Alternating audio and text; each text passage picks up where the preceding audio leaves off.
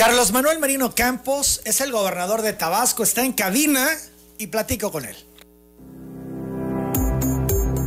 López de Antes, la firma de abogados, auditores y contadores más reconocida del sureste, presenta la entrevista con Emanuel Civilla. Gobernador, ¿cómo estás? Bienvenido a Telereportaje, qué gusto. Buenos días, Emanuel. Buenos días a todo el auditorio. Muy bien, gracias. Aquí estamos muy a gusto. ¿Qué ha pasado en este mes de la última vez que nos vimos en Tabasco y contigo?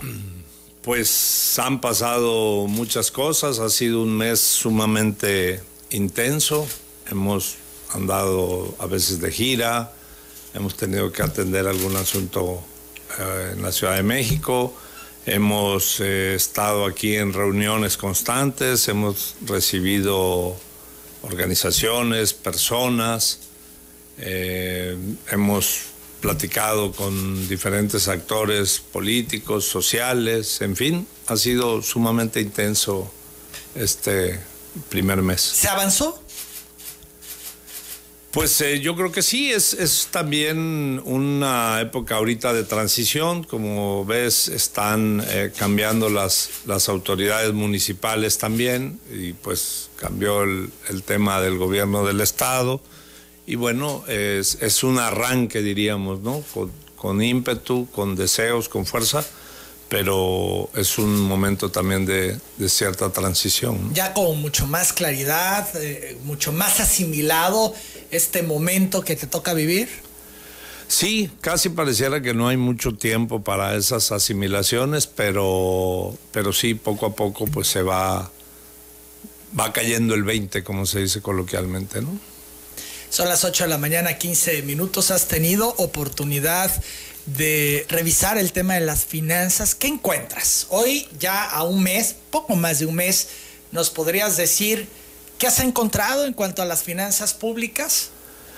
Pues digo, las finanzas eh, van avanzando, están de acuerdo. Tú sabes que en materia de finanzas de un Estado eh, se hace un, presupuesto, ¿no? Con base, eso, eso precisamente presuponer, se presupone que se contará con determinado monto de ingresos y se presupone que se aplicará en determinados rubros de egresos, ¿no? Ese es el, el balance de las finanzas.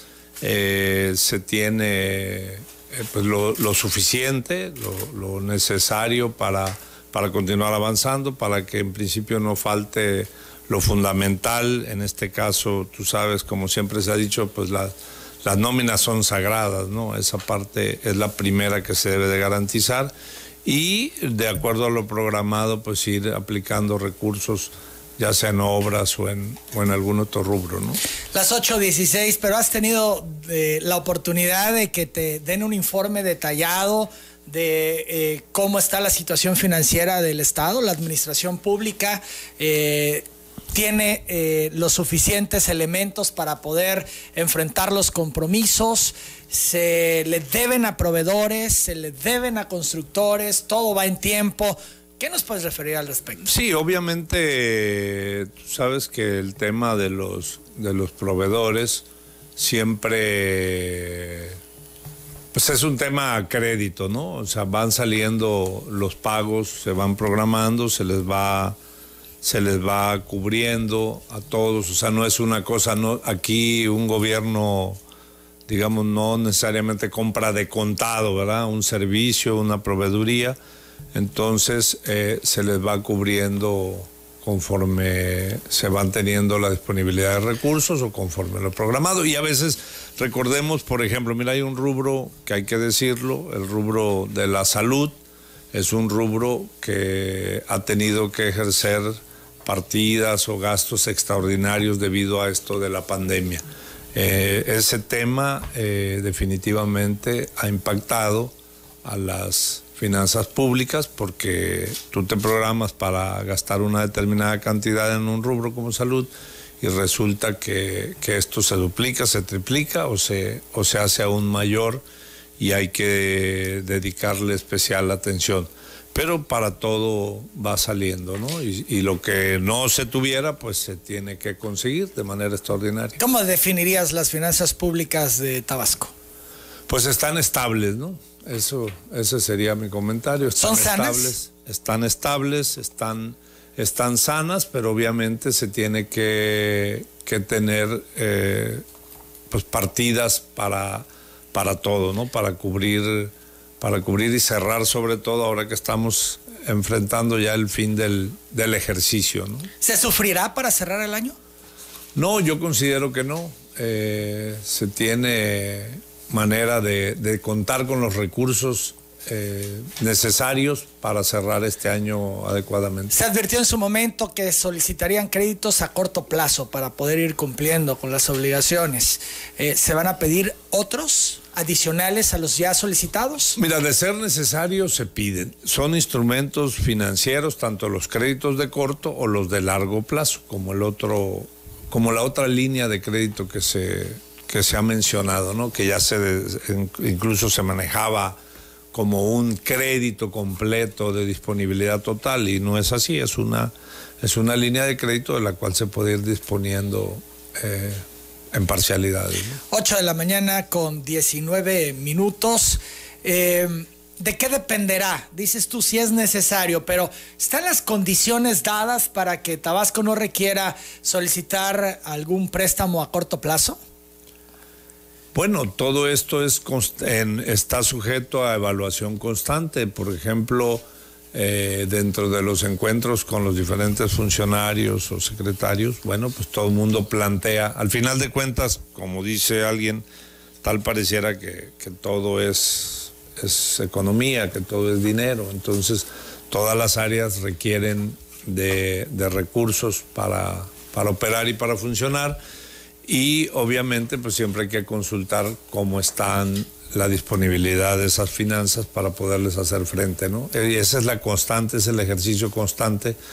Por un lado acude alguien y dice, oiga, gobernador, pues este, fíjese que a mí me falta tanto para hacer determinada acción, obra o pago.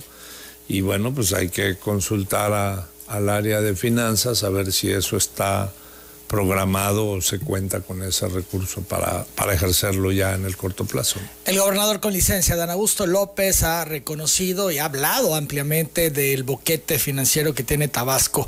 Eh, ¿Cuál es tu posición al respecto en relación a este boquete que pudiera ir complicando eh, la situación financiera del Estado? Bueno, eh como boquete se podría considerar las, los montos bastante grandes que, que fueron heredados incluso por el, el, gobernador Adán Augusto, ¿no?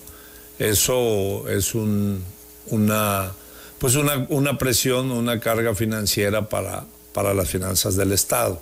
Podemos, como te decía, avanzar en términos... Eh, del, del, diario en el corto plazo, ir, ir sacando los, los, compromisos, ir avanzando, pero pues sí se trae esa carga porque pues es, al final de cuentas la, la, deuda la deuda del Estado pues ahí está y, y mayormente generada en, en, administraciones anteriores, ¿no? Hoy, Todo eso hay que analizar. Hoy tú eres el responsable del Estado, por supuesto, de las finanzas. ¿Tu administración trabaja ya en alguna estrategia para ir subsanando de alguna manera este problema que se tiene con este hueco financiero?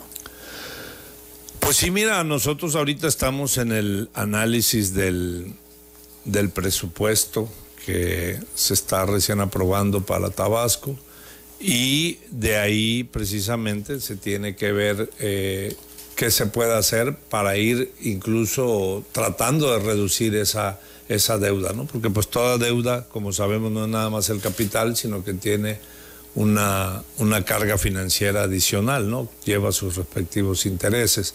Y la idea es pues de que, de que se puedan ir saneando estas finanzas, pero definitivamente no es algo que del tamaño del, del volumen del, de la deuda heredada y de, de es no sería algo que se vaya a resolver en estos tres años. ¿Cuál es la cifra que tienes tú de este hueco financiero? No, son 6 mil millones, más de 6 mil millones de pesos. Las 8 de la mañana con 23 minutos. A propósito del presupuesto, El diputado federal Manuel Rodríguez eh, ventilaba ayer que de acuerdo a la propuesta del paquete económico 2022, Tabasco se vería beneficiado con un incremento presupuestal de 3.822 millones de pesos, casi 4.000 millones de pesos, aunque refirió que junto al resto de los legisladores tabasqueños en San Lázaro buscarán que sean mayor. Vamos a escucharlo. Por supuesto que habrá buenas nuevas este año. De entrada, el presupuesto para Tabasco viene con un incremento sustancial, 3.822 millones en la propuesta. Buscaremos que no tan solo se mantenga, sino se fortalezca todavía más. Aparte de las inversiones directas del gobierno federal en Tabasco, son muy buenas noticias y los tabasqueños, los siete diputados federales de Morena, estaremos metiendo el hombro para que siempre sea la alza la participación presupuestal de Tabasco. para qué rubro? Ah, hay muchos, pero no quiero aventurarme porque todavía vamos a entrar al análisis de ese paquete económico. También se le preguntó sobre los rubros en los que se reflejaría este incremento. Esto comentó. Con mucho gusto yo les platico una vez que estemos en el estudio profundo del paquete económico para saber finalmente cómo queda el tema, porque ahorita es solo una propuesta y como siempre sobre el camino hay ajustes que esperemos que en el caso de Tabasco sea para mejorar. Hay un compromiso del presidente Andrés Manuel López Obrador de resolver los problemas de inundaciones y eso conlleva también atender los drenajes, las plantas de agua potable, también los sistemas de bombeo y muchas cosas que necesita Las 8.24, eh, casi 4 mil millones de pesos, capitán. Sí, así es, alrededor de 3.800 para ser exactos, como bien señalaba Manuel Rodríguez, nuestro diputado. Bien, este incremento, eh, ventilaba él que para todo este tema del agua estaría eh, destinándose. Eh, es así, es eh, una de las prioridades, el sistema de drenaje, la planta y tal. Bueno, mira, está en, en, programación, pues, el, lo que es la planta de la planta de aguas. Los trabajos de, de desasolve y de apoyo de infraestructura hidráulica para aliviar inundaciones están eh, ya mandados desde la federación.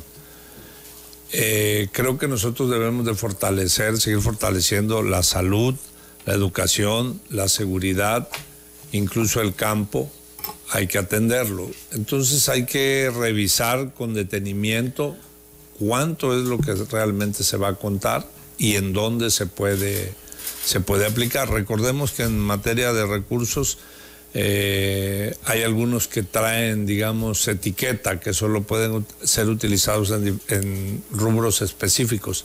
Entonces, eso es lo que tenemos que hacer, ese análisis en conjunto como todo el gobierno. Obviamente, eh, quien esté en salud va a decir pónganle más a salud, quien esté en campo va a decir pónganle más al campo, y así, pero tenemos que encontrar el balance más adecuado para destinar estos recursos. Ahora, es importante eh, comentarlo, estamos hablando eh, de presupuesto que todavía se va a aprobar en San Lázaro, que todavía lleva un proceso y que pudiera modificarse. En este presupuesto, ¿ustedes están contemplando incrementar a los municipios en Tabasco? Bueno, eh, al final de cuentas, si aumenta lo que Tabasco reciba, pues debe de reflejarse en todos lados. ¿no? O sea, también tendrán los municipios un incremento en sus presupuestos para el 2022. Sí, puede ser porque precisamente eh, hay, hay ramos que, que impactan más en, en las administraciones municipales, es decir, de los que disponen ellos. Si viene eh, más recurso cargado a estos ramos, se verán beneficiados los municipios, ¿no? Ahora, se esperaba que bajara el fondo petrolero con una buena lana. ¿Ocurrió? Que, que, bajaran recursos de este fondo petrolero. Bueno, mira, hay que, hay que checarlo. Siempre a Tabasco y a los demás estados petroleros les llega el beneficio de ese fondo de, de ¿No ha bajado hasta el momento? De hecho, eh, hay que checarlo. La verdad no tengo el dato. de momento no, no se tiene ese recurso eh, el Estado porque se esperaba que fuera eh, pues un paliativo para todo este problema financiero. Sí, pero es obvio que, que, a través de ese, de ese fondo se bajan recursos a los estados que son petroleros. Claro, por eso Tabasco estaba como prioridad dentro de los estados prioritarios que recibirán este recurso. Sí, de hecho, mira, inclusive los trabajos que se mandaron eh, hacer ahora en materia de para aliviar inundaciones, de drenar canales y de mejorar alguna infraestructura de cárcamos, ese recurso que destinamos pues en, apoyo al municipio del centro antes de, de iniciar, proviene de fondos eh, del fondo petrolero, como le llamas. ¿Cómo cerraron las administraciones municipales? Los nuevos alcaldes tendrán problemas para arrancar, se la verán difíciles para cerrar el año. Son las 8.29, yo hago la pausa, regreso, sigo platicando con el gobernador Merino. El cierre de las administraciones municipales. ¿Cómo fue? ¿Qué reporte tiene el gobernador de Tabasco? sobre esto. ¿Cerraron bien? ¿Están quebrados los municipios? ¿Qué enfrentan desde hoy los nuevos alcaldes, gobernador? Pues mira, Emanuel, hasta donde tengo conocimiento, hay eh, algunos municipios, eh, bueno, en su mayoría que cierran, digamos, bien, sin mayores sobresaltos, y hay algunos, los menos, que solicitaron contar con algún cierto recurso extraordinario para, para llegar al final del año. Recordemos que este modelo, que habría que revisarlo, bueno, pues la, se cambió, ¿no? Se cambiaron las fechas, se modificaron las fechas. Eh, antes, recuerda, las elecciones eran en octubre precisamente. Recuerdo cuando el hoy secretario de Gobernación participó por la alcaldía el día de la jornada electoral el año 2003 fue un 19 de octubre del 2003. Eh, y entonces era más corto el periodo de esa transición al cambio de, las nuevas autoridades. Ahora, todos estos meses se ejercen un presupuesto prácticamente compartido y eh, cuando termina la administración, pues como que a veces no les, no les alcanza a algunos lo, lo programado, lo presupuestado y han solicitado, en los menos, como te digo, eh, apoyo financiero o que se les dé algún adelanto de sus participaciones del año próximo para poder cerrar bien el año sin ningún sobresalto. Pero pues están en contacto con, con el secretario de Finanzas, está comentado y bueno, no debe de haber eh, problemas mayores. en algunos municipios se corre el riesgo de que se tenga problema para pagar prestaciones de ley. Pues no, no debe de haberlo porque te digo, hay los mecanismos para poder eh, solucionar o meter el hombro en ese sentido y afortunadamente son los menos que podría no alcanzarles o para pagar servicios como puede ser la energía eléctrica y cosas de este tipo, ¿no? ¿Qué municipios están en problemados, gobernador? Eh, mira, son de los que recuerdo que, solicitaron algún tipo de apoyo, de recurso, algunos de los ríos. Sí, tendríamos que, checarlos para, para, precisar, ¿no? Pero sí hay dos o tres por ahí. ¿Algún alcalde de los que entró eh, te ha pedido ya ayuda? Eh, no, no, no, no, en ese sentido. Lo que, lo que se ha hecho es eh, un acuerdo entre alcalde saliente y entrante cuando pasando la estafeta diciendo, oye, fíjate que debo este mes de la luz, ya no nos alcanza o no tenemos el recurso, por, por dar un ejemplo, ¿no? Entonces, asúmelo, asúmelo tú, ¿no? Cosas de ese tipo, pues, entre ellos se han puesto perfectamente de acuerdo y con el aval de, finanzas que si acaso requieren algo del, del, Estado se les pueda proporcionar. Fíjate que a mí me llamaba la atención y ayer lo destacaba el caso de Cunduacán, que la administración saliente presentó todo un informe, de hecho lo publica, donde dice cuánto dinero dejó en caja por alrededor de 40 millones de pesos, eh, afirma que no dejaba eh, deudas ni a proveedores, ni a constructores, ni a nadie, y bueno, pues las obras que no logró terminar con el recurso, digamos, etiquetado. Eh, esto lo hizo Cunduacán, pero no los demás municipios. Y creo que esto pudiera ser el punto de partida para las administraciones, para que los ciudadanos tengan claridad de cómo están las finanzas públicas en cada municipio. Bueno, sí, ayer en los, en la mayoría de los de los de las tomas de protesta a las que acudimos, eh, se los manifestamos, lo comentamos cuando nos tocó hacer uso de la palabra en varios lugares, lo dijimos, invitamos a que se conduzcan con la transparencia necesaria, con el orden, con el orden y la disciplina, la disciplina financiera y administrativa, para que se pueda llegar a buen puerto, para, para que cuando se entregue sea con la misma alegría y el mismo gusto que como se llega, ¿no? Que, que se pueda la ciudadanía tener la certeza de que todo está claramente expuesto. ¿Hay algún municipio o algunos municipios quebrados? ¿Están quebrados los municipios de Tabasco? No, yo no diría quebrados. Eh, como te digo, ese tipo de, inconvenientes o de faltantes, o sí los, sí los hay, sí los están registrados, pero no, no podría hablar de, de algún municipio quebrado como tal. ¿Ves algún exalcalde con cuenta reprobada por la información que tú hoy como gobernador tienes? No, no digo, no, no, eso es, eso es, debe estar sujeto a un análisis más profundo que tendrá que hacer el Congreso del Estado y los organismos de fiscalización para poder llegar a concluir eso. 8 de la mañana, 36 minutos. Seguimos platicando con el gobernador del Estado, Carlos Manuel Merino. Gobernador, ¿por qué no pasar al amarillo si ya gobierno federal en su semáforo epidemiológico lo determina. Y se publica un decreto donde se flexibilizan o se relajan medidas. Se amplía, entre otras, el horario de movilidad, eh, en fin.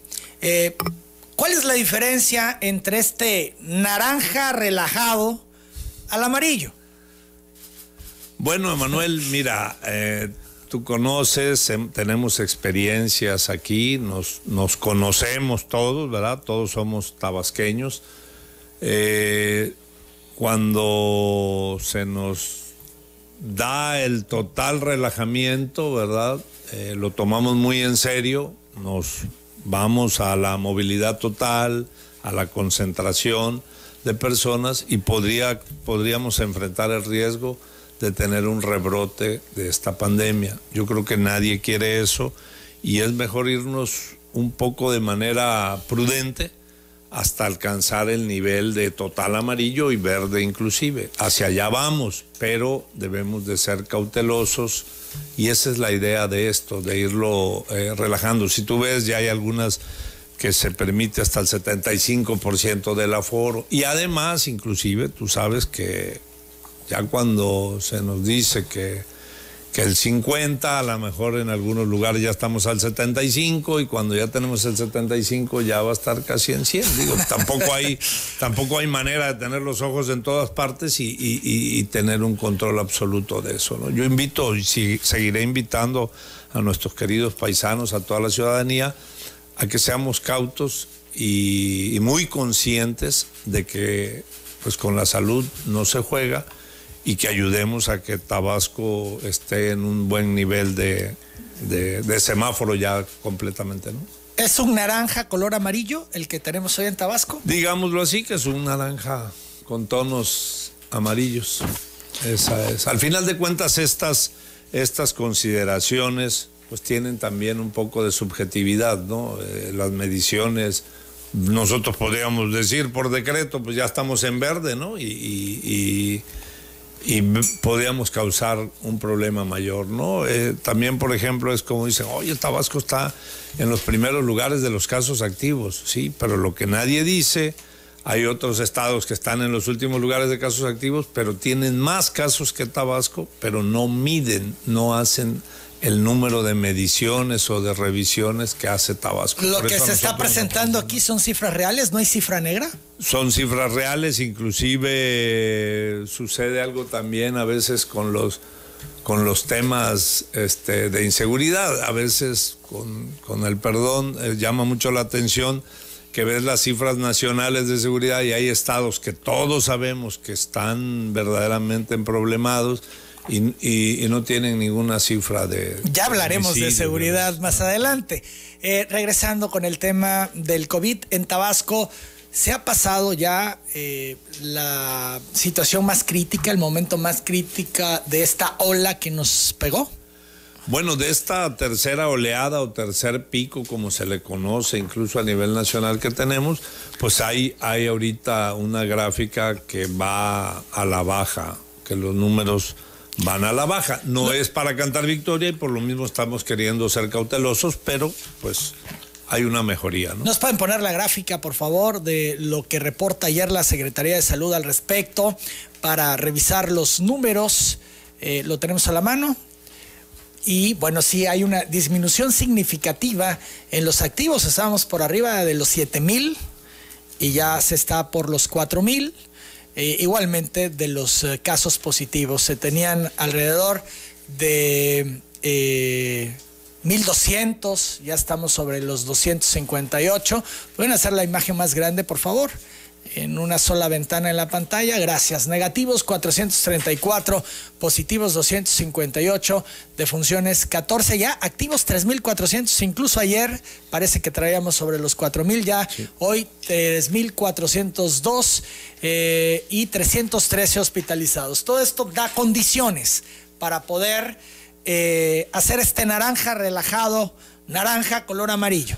Así es, y inclusive nosotros vamos a estar atentos y monitoreando si esta tendencia positiva sigue, se continuará relajando hasta que estemos en un amarillo, digamos, franco y posteriormente seguir avanzando. Yo creo que todos queremos alcanzar ese verde, ese semáforo verde eh, pronto, pero recordemos, vienen eh, fechas importantes, viene el fin de año, donde todo mundo siempre quiere reunirse y eh, sería bueno que lleguemos a esa etapa con, cifras muy, muy positivas, ¿no?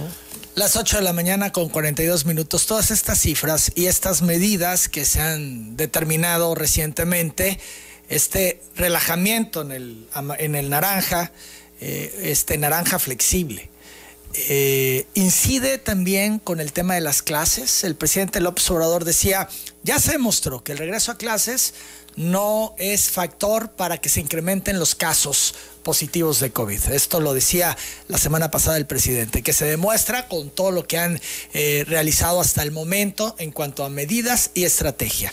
En el caso de Tabasco seguimos en un esquema híbrido.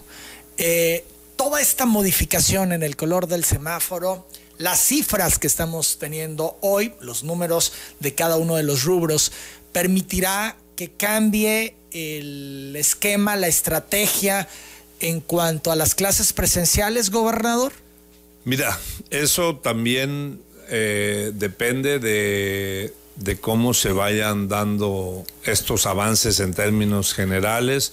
Recordemos que se continúa con la, con la vacunación intensiva para todos los rangos de edad, incluso actualmente a los más jóvenes, ya al, último segmento de los programados, es decir, en primera instancia desde los 18 años hacia arriba.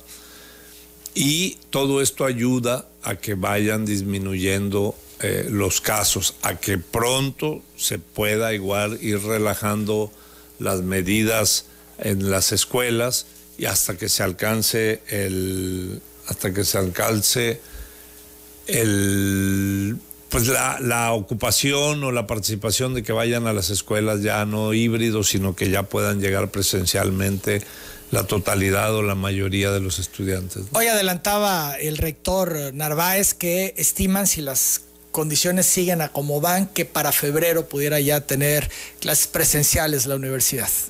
Pues eso es eh, muy alentador, esperemos que así sea, yo creo... De aquí a fin de año se mantendrá igual. La pregunta concreta es, dadas las circunstancias que estamos viviendo hoy, el relajamiento en el semáforo y en las medidas, se podría antes de concluir el año regresar a un esquema presencial? Bueno, se podría si así coinciden tanto la autoridad educativa como la autoridad de salud. Esto es de manera colegiada como tomamos esas decisiones no es algo a capricho o porque al gobernador se le ocurra ahora quiero que todo el mundo vaya. Es que el presidente eh, ha insistido en el regreso a clases y argumenta. Sí, sí, vamos hacia allá, definitivamente vamos hacia allá como vamos hacia allá al semáforo verde, pero eh, insisto, eh, queremos ser cautelosos para no tener sobresaltos ni sorpresas ni en, en general con la pandemia, ni en el tema de las escuelas. ¿no? 8 de la mañana, 45 minutos. Vamos a la pausa. Regresando, hablamos de la CFE y todo el contexto alrededor de esta empresa. Volvemos. ¿Qué pasa con la CFE? ¿Por qué tantos apagones? ¿Por qué tantos problemas, gobernador? Pues Emanuel, la CFE, cuando hemos tocado ese tema eh, de manera, si tú quieres, todavía informal, porque vamos a tener una serie de, reuniones en próximos días. Habías dicho que la semana pasada tendrías reuniones con ellos. Eh, esta, eh, dejamos, dejamos o acordamos que entraran ya por la cercanía del cambio de mando de los alcaldes para entrar a revisar los servicios y los la contratación, los, los adeudos en los municipios como un primer tiempo, independientemente de ver los temas que atañen a todos los tabasqueños con la CFE. Ellos aducen que por la temporada de lluvias y que ha habido vendavales y vientos un poco más fuertes, les impacta en sus instalaciones y por eso ha habido caídas, digamos, caídas del sistema, ¿no? del, o del fluido eléctrico. Pues eso lo sabe muy bien Bartlett, ¿no? Ah, sí, caídas del sistema y demás. Caídas del, sistema eléctrico, quise decir, no del, No del cibernético. son las 8.40. De ese también, oye, pero hay quienes dicen que, que es a propósito. Mira, yo no podría asegurar lo que sea a propósito y no me gustaría descubrir que fuera algo a propósito. Lo que hay una intención. De fastidiar o de sabotear aquí en Tabasco. Mira, la realidad es que la comisión siempre ha dicho, o pretextado si tú quieres, que, que sus instalaciones han decaído por lo que era la falta de pago de los tabasqueños. Entonces es un como cuando el perrito se sigue la cola, ¿no? Y da vueltas y vueltas y vueltas. Eh, un círculo vicioso de yo te echo la culpa a ti, tú me la echas a mí y de ahí nos salimos, ¿no? Este, eso es lo que han dicho siempre. Podría, podría decirse ahora, no funciona bien nuestras instalaciones porque no tenemos recursos para, para darle mantenimiento y porque no tenemos recursos para darle mantenimiento porque no cobramos, porque los tabasqueños no nos pagan y demás. Pero el tema de infraestructura es eh, tremendo. Hay empresarios que eh, solicitan conectar para una fábrica y se las ven difíciles. Eh, se pasa el tiempo, no logran tener las conexiones, hacer contrato. En reiteradas ocasiones, esa es la queja, no solamente es un consumo de energía elevado, sino que además no te dan contrato o tienes que pasar todo un via crucis para poder lograrlo.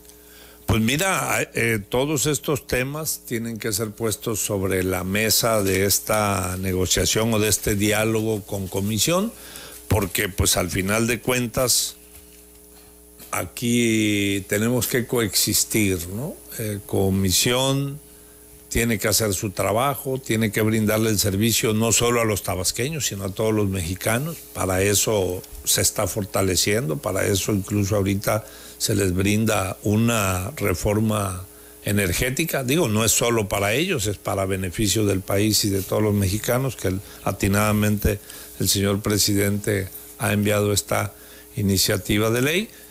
Pero eh, independientemente de toda la problemática que tengan, eh, Tabasco va a exigir eh, lo que corresponde y es un buen servicio. También ellos pues esperan y yo invito que, que se haga el pago de, lo que sea justo de ese servicio para que no haya pretextos de, de, mala operación o malos, o malos servicios por falta de pago, etc. ¿Qué, ¿Qué, datos traes tú de esto de los pagos? De todas las personas a las que se vieron beneficiadas con el borrón y cuenta nueva, porque ocurrió que volvieron a estar en ceros, hoy de nuevo le deben a CFE.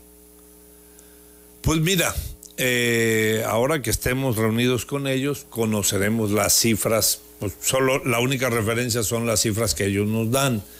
También es cierto eh, la, queja en algún caso de ellos, la otra vez, así como uno les habla para pedirles favores, para exigirles algún servicio, porque hay buenas relaciones hasta eso. En lo, en lo personal, desde antes incluso de tener el cargo de gobernador, ha habido buena relación con los funcionarios del, más alto nivel de comisión aquí en, en Tabasco Precisamente por eso recuerdo que cuando iniciaba el gobierno del licenciado Dan Augusto, mm, nos invitó a acudir a, un encuentro similar al que vamos a hacer ahora. Es un ejercicio que ya se ha hecho antes, donde comisión se sienta con los alcaldes y el gobierno del estado y revisan el estado de adeudos de cada municipio, por ejemplo. ¿no?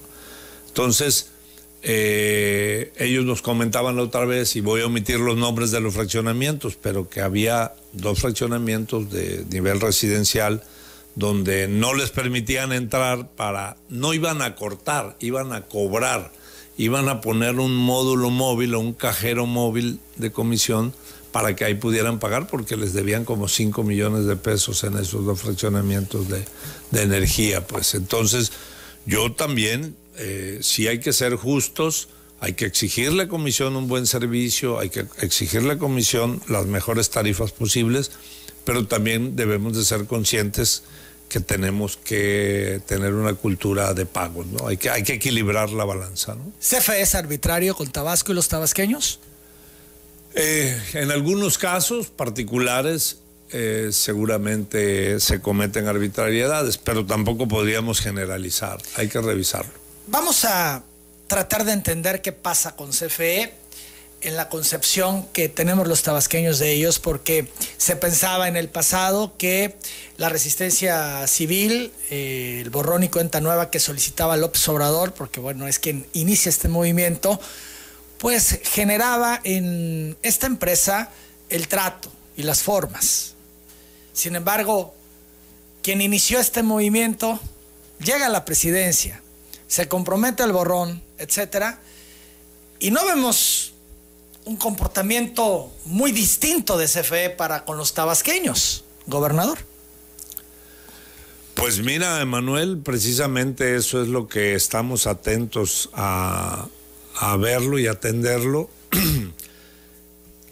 Definitivamente CFE va a tener que primero dar un buen servicio y tratar con el debido respeto a los tabasqueños. También reitero que nosotros hagamos nuestra parte y no tengan que decir, ah, es que no le damos buen servicio porque no nos pagan lo que sea justo simplemente, ¿no? ¿Te preocupa eh, la estrategia que ha echado a andar el PRD con estas eh, cartas amparo y, y traer el tema y estar convocando a la resistencia civil?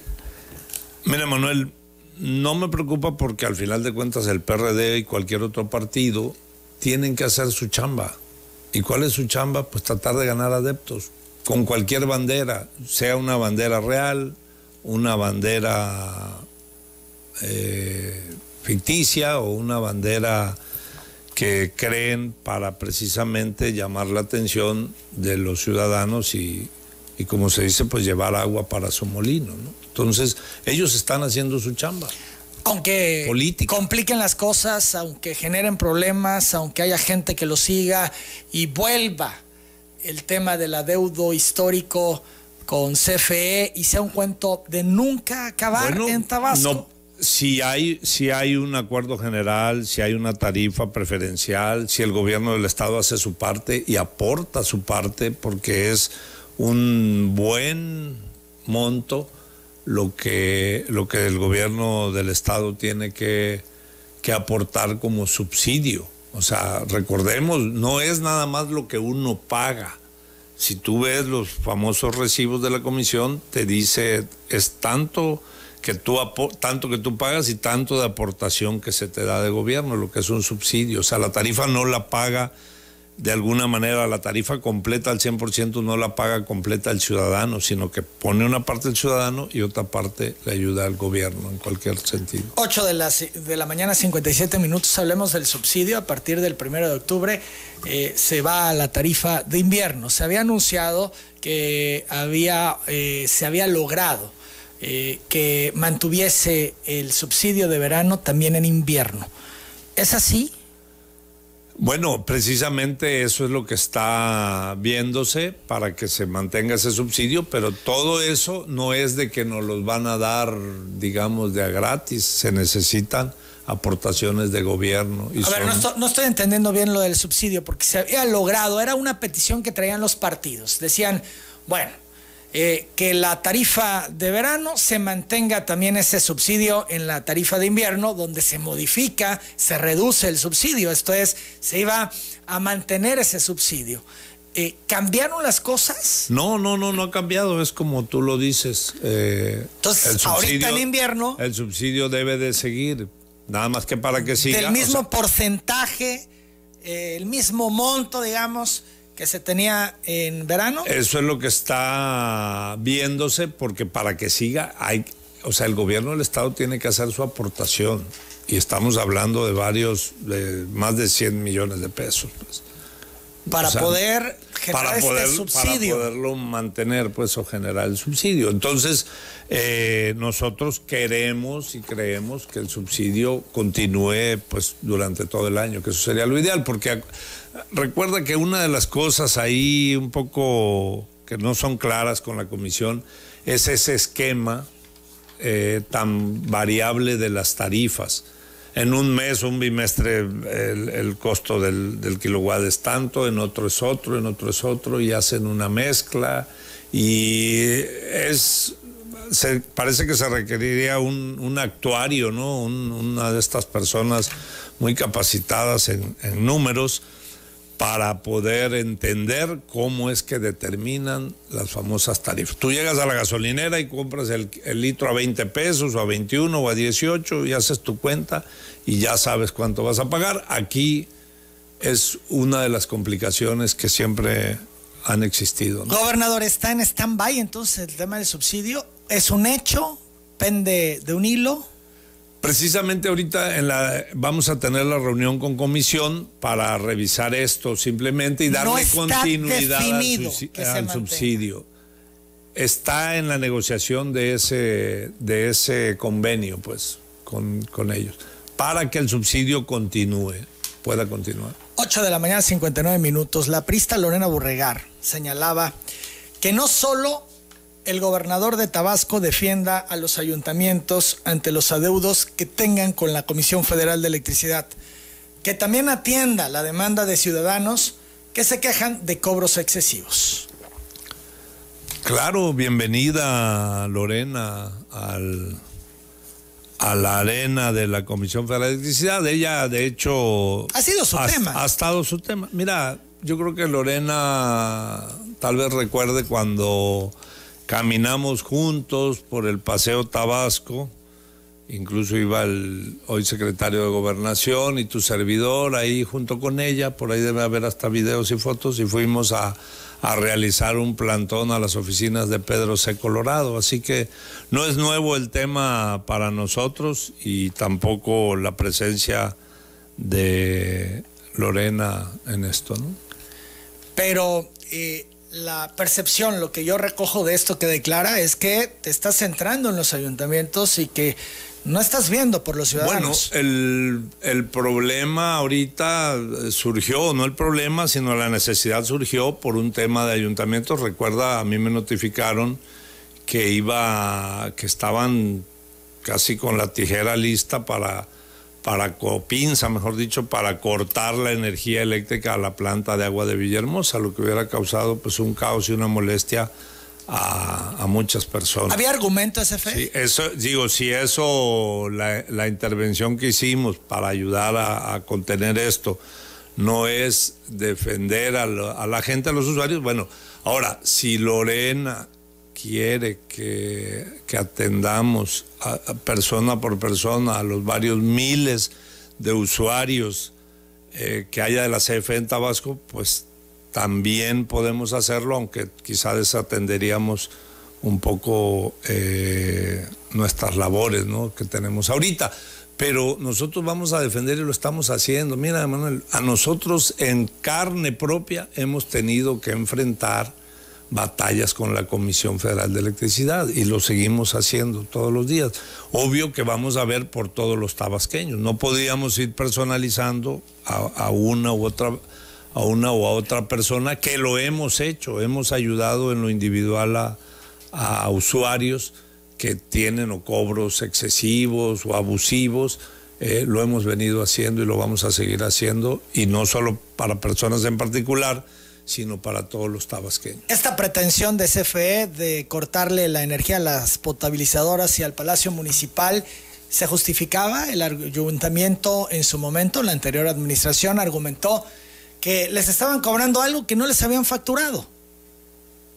Mira, Manuel, eh, pues esto es un, dicho de cada quien y a mí siempre me gusta que en un conflicto de dos partes escucharlos a ambos, ¿no? Entonces, eh, CFE dijo que el ayuntamiento tenía algo así, esos, esos las tarifas de, alto consumo, como puede ser un ayuntamiento, una planta de aguas, tienen facturaciones mensuales, entonces aducían que les debían cuando menos dos meses, es decir, el mes de agosto y el de julio. No, inclusive estaba, faltaba septiembre que estaba concluyendo, pero ese no lo incluían. Pero por agosto y julio hablaban de un adeudo como de 11 millones de pesos. Entonces, para ellos eso era motivo suficiente al ver que ya el ayuntamiento, digamos, se está yendo, ¿no? Y, como dicen, se iba pensando que se iba a ir sin pagar, ¿no? O como dicen que se iba a ir liso. Entonces, ellos van y como una manera de presión al ayuntamiento amenazan que van a cortar y fue cuando intervenimos. ¿no? Las nueve de la mañana, cuatro minutos. Vamos a la pausa. Al regresar, hablemos de la mortandad de ganado que se está dando en Tabasco y también de la solicitud de los locatarios del mercado Pino Suárez para que el gobernador de Tabasco revoque la concesión del estacionamiento y de los baños públicos que hizo la administración saliente de centro. Regresamos. Desde hace seis meses se denuncia mortandad de ganado vacuno en Jalpa de Méndez. Es un caso que hemos atendido aquí en telereportaje en reiteradas ocasiones con llamadas a la autoridad. Chacalapa Primera, Galeana, Nicolás Bravo, Amatitán me dicen que han fallecido alrededor de 400 reses, según por rabia paralítica, pero ese ganado estaba vacunado, les dieron los tratamientos y aún así fallecieron. Gobernador. Pues mira, Emanuel, hoy precisamente, un poco más adelante en el día, eh, tengo una convocado al, secretario de, de, Fomento, al capitán Suárez Vela, y vamos a tratar, entre otros temas, esto para estar informado de qué es lo que está ocurriendo, lo que puede estar ocurriendo ahí en Jalpa de Méndez, pero vamos a atenderlo puntualmente. Las 9 de la mañana, 10 minutos, es un tema delicado y si esto está dando, pudiera contagiar a otros municipios y podría complicarse todavía más. Sí, un brote, un brote de esta enfermedad sería, no sería conveniente. Las 9 de la mañana con 10 minutos, también, gobernador, eh, el asunto de los locatarios del Pino Suárez. Han habido muchos comentarios, les ha parecido eh, pues fuera de lugar, incluso el senador Fósil comentaba al respecto. ¿Por qué? Previo a salir, a unos cuantos días de salir, el Cabildo autoriza una serie de concesiones. Eh, se ve mal, dicen quienes señalan, y se prestan malas interpretaciones. Y eh, los locatarios ayer fueron a Palacio de Gobierno a llevarte un escrito y a pedirte que intervengas para que se revoque la concesión que dio la anterior administración del estacionamiento del Pino Suárez y de los baños públicos. ¿Cuál es tu posición sobre este tema? Bueno, pues digo, yo creo que es una posición que debemos de, podemos revisarlo, es y cualquier otro tema, Manuel. En la, en la autonomía municipal hay facultades de cada ayuntamiento para tomar decisiones. Es obvio, digo, no nos, no nos vamos a, a decir que todo está perfectamente. Pues si tomaron esta decisión eh, de última hora o de salida, con esa o con cualquier otro tema que hubieran podido acordar, pues hay que checarlo, ¿no? Habrá que revisarlo. Si está en las facultades, porque digo, si piden que se revoque, tal vez lo pueda, lo pueda revisar el propio ayuntamiento entrante, ¿no? Las 9 de la mañana con 12 minutos también eh, hablaban eh, que no han recuperado sus ventas y bueno, liberan el cobro del estacionamiento, se hablaba también de lo del panteón en no sé qué comunidad, en fin, eh, una serie de cosas que sucedieron en últimos días y que pues ha generado molestia en los ciudadanos. Sí, como te digo, bueno, hay que ver cómo están las, las ventas en el, en el mercado Pino Suárez. Yo suelo acudir allá y más o menos he visto que, que sí llega la gente, pero puede estar igual impactando el tema. El tema de la pandemia ha, disminuido mucho la afluencia a muchos lugares. Me, ahora que, que, fui este fin de semana a Ciudad de México por el tema de turismo, me llamaba la atención ver las calles vacías, incluso en un viernes o, o sábado un sábado, un fin de semana y muy poca afluencia, muy pocos carros en la, calle. Creo que la gente se sigue cuidando y, no, y no salen mucho, al menos en la Ciudad de México. Eh, y eso puede estar pasando, ¿no? Pero vamos a ayudarlos a, a promover al mercado, que además quedó muy bien. Es un mercado mucho mejor de lo que se tenía antes. A mí me gusta acudir a los mercados de de la ciudad, siempre lo, he hecho y lo voy a continuar haciendo y estaremos prestos para dialogar con ellos en cualquier tema que, que necesiten los locatarios y ayudarlos. Lo he hecho, digo, ya los he visitado y, he platicado con los líderes de los, de los diferentes sectores de, ahí del mercado. Hablemos de seguridad. Se dieron a conocer los resultados de la encuesta nacional de victimización y percepción sobre seguridad pública, el ENVIPE 2020 informa que Tabasco ocupa la quinta posición de las entidades del país con mayor percepción de inseguridad por parte de la población de 18 años y más, encuestada durante marzo y abril del presente año. Pues mira, Emanuel, se ha hecho, me consta que se ha hecho un gran esfuerzo en materia de seguridad. La estrategia del señor presidente para lograr la seguridad y la paz de la cual incluso ya veníamos siendo parte como eh, delegados de programas federales, teníamos, digamos, un asiento en, en, esa mesa, por lo tanto estamos enterados. Y te diré que ha habido mejoras significativas. Yo, yo recuerdo nada más, te voy a contar una anécdota en un rubro, no quiere decir que eso sea general para todos, pero a principios o a, finales, en el último mes del año 18, cuando todavía estaba la, administración anterior, recuerdas que se inicia prácticamente con el año en enero, eh, que llegó el echado Dan Augusto, la cifra, me llamó la atención un día cuando se dio a conocer el robo de autos, que es uno de los, de los temas que diarios se, se dan a conocer, ¿no?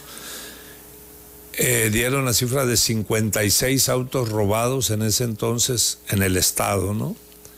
Hoy día, si tú lo checas, no llega a tres o cuatro, incluso cinco automóviles robados por diario, diario, y luego uno o dos de esos, cuatro o cinco, se recuperan, inclusive la autoridad los recupera en las siguientes 24, 48 horas.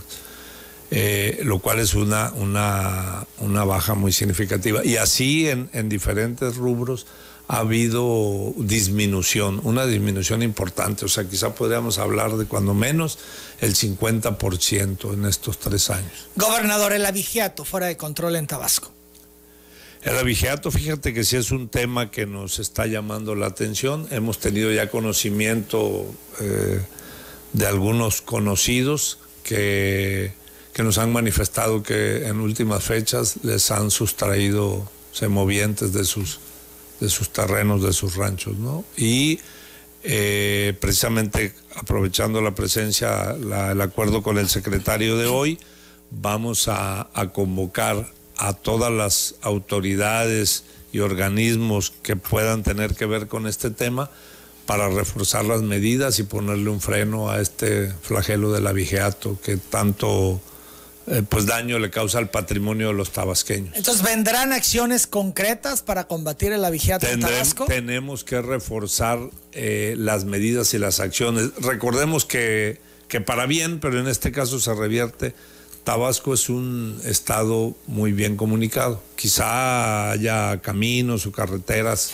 que por las lluvias y por las condiciones propias de nuestro estado pueda que no estén en perfecto estado sobre todo rurales, ¿no? en el ámbito rural, pero caminos cosecheros, pero Tabasco es muy comunicado, es muy, muy plano, entonces no es tan fácil controlar tantas entradas y salidas al Estado, a las ciudades y en las áreas rurales.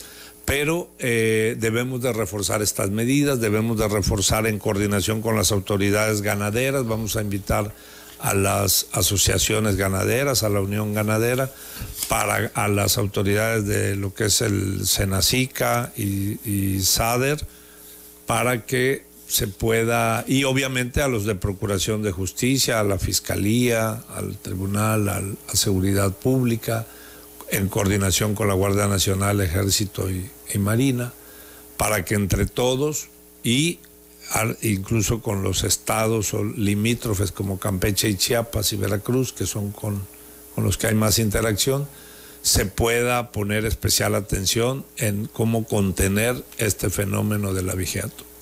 Las 2 de la mañana, 18 minutos, gobernador. Muchas personas han enviado eh, peticiones y solicitudes. De hecho, hay algunas de ellas aquí afuera de XBT, de telereportaje, que te abordarán ahora que salgas, eh, donde te hacen distintos planteamientos. También hay personas que te saludan y te felicitan por el encargo. Te entrego todo, todo viene con teléfono para que se puedan poner en contacto. ¿Cuál sería tu mensaje final de esta entrevista? ¿Qué le dices a los tabasqueños aquí en telereportaje?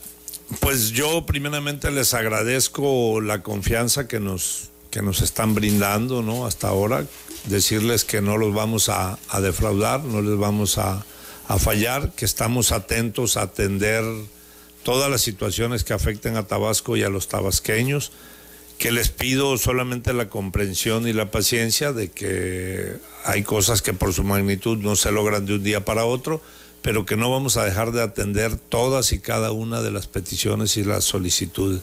Lo que le afecte a cualquiera de los tabasqueños y a Tabasco, le afecta al gobernador y obviamente vamos a tomar cartas en el asunto para atender a todo mundo, para escuchar a todo mundo, eh, reiterar la mano tendida, invitar a todos, a todos los tabasqueños, y me refiero de manera muy amplia, ya lo he dicho y lo repito, a toda la oposición inclusive, a que nos sumemos para bien de Tabasco y si hay algún señalamiento, sí, por supuesto. ¿Ya, hay fecha? ¿Ya, lo he venido haciendo, pero lo vamos a continuar. ¿Te has reunido ya con los dirigentes de partidos? Digo, en lo individual, algún diputado, etcétera, que han solicitado alguna audiencia, pero vamos a, a mantener un diálogo permanente y abierto. No tenemos nada que ocultar, Emanuel y sí mucho que ofrecer para que Tabasco continúe avanzando por buen camino. Son las 2 de la mañana, 20 minutos. Te agradezco mucho la presencia. Nos vemos en cabina de nueva cuenta en un mes. Así va a ser. Muchas gracias. Es el gobernador Carlos Manuel Merino, es el gobernador de Tabasco. Yo hago la pausa.